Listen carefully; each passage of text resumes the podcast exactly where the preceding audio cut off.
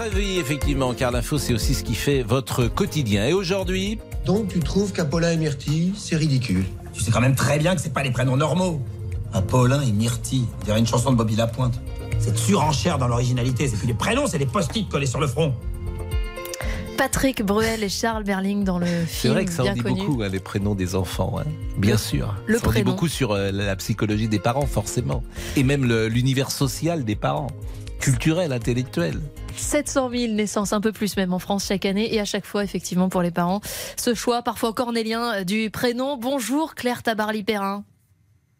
Bonjour. Vous êtes l'une des auteurs de l'officiel des prénoms chez First Edition, sorte de bible pour les parents en manque d'inspiration, plus de 12 000 propositions de prénoms.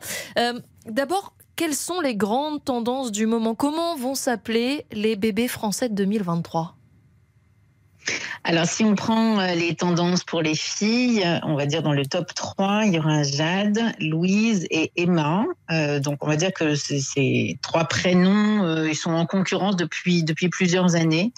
chez les garçons, le top 3, c'est Gabriel, Léo et Raphaël.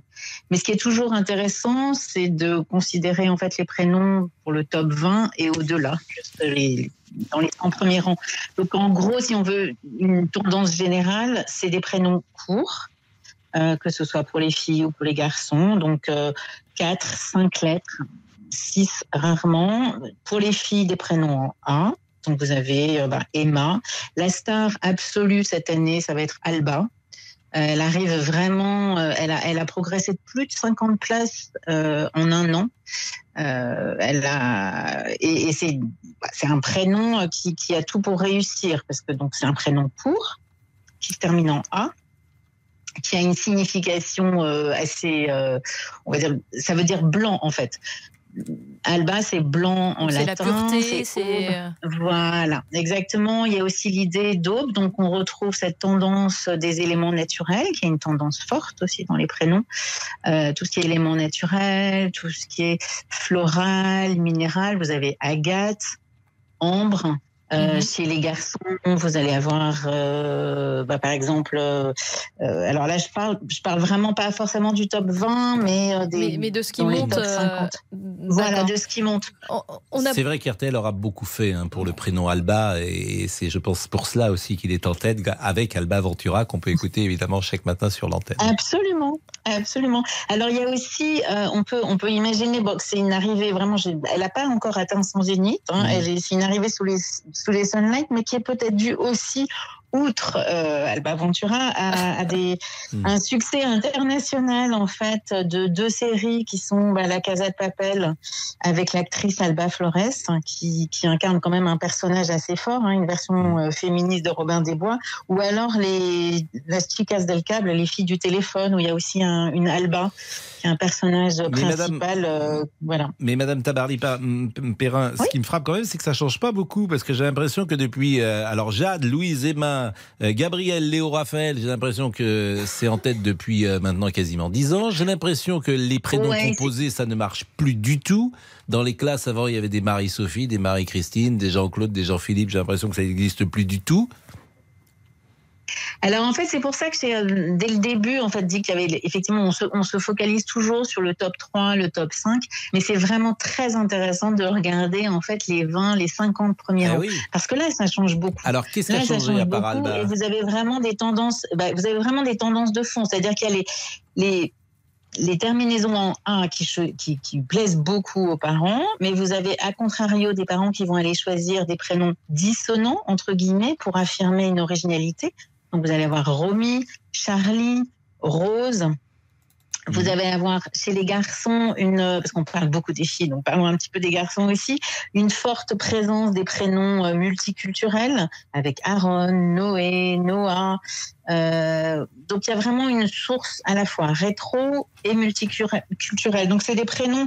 Pas, on choisit pas des prénoms qui voyagent, on choisit des prénoms d'une certaine. Il y a une mondialisation du. du Et il y a des prénoms qui reviennent jamais. hein. Nous sommes d'accord. euh, des Jacqueline, des Monique, des Roger, des. Raymond. euh, J'ai l'impression que ça revient pas. Et ben non, en fait, ce qu'il faut voir, c'est qu'on a toujours l'impression que les vieux prénoms euh, ne reviennent pas, mais c'est pas vrai. En fait, ils, ils reviennent toujours. C'est juste une durée de vie. Il faut à peu près quatre générations, 4 à 5 Pour que ça générations pour qu'un prénom redevienne exactement. Alors- donc euh, Thierry, Brigitte, aujourd'hui leur sonorité euh, nous paraissent un petit peu désuètes, mais très certainement euh, nos, nos enfants appelleront ainsi leur prénom.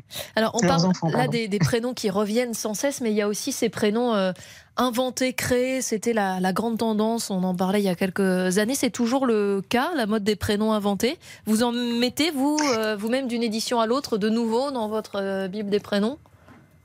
Ah écoutez, en fait, nous, on a, extrait 12 000 prénoms qui sont réellement portés. Sur ces 12 000 prénoms, il y en a 2 000 qui sont portés et attribués à moins de 30 enfants.